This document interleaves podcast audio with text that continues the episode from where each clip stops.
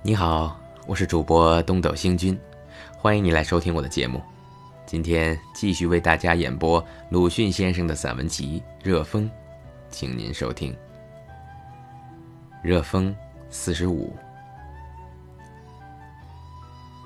从前看见清朝几件重案的记载，陈公拟罪很严重，圣上常常减轻，心里想。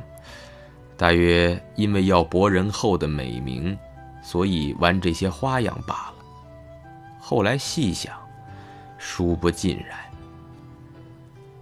暴君治下的臣民，大抵比暴君更暴。暴君的暴政，时常还不能验足暴君治下的臣民的欲望。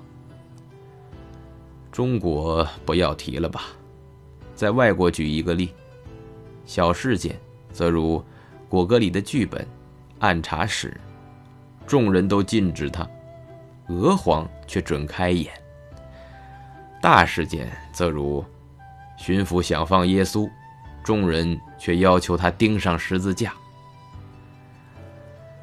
暴君的臣民只愿暴政报在他人的头上，他却看着高兴，拿残酷做娱乐。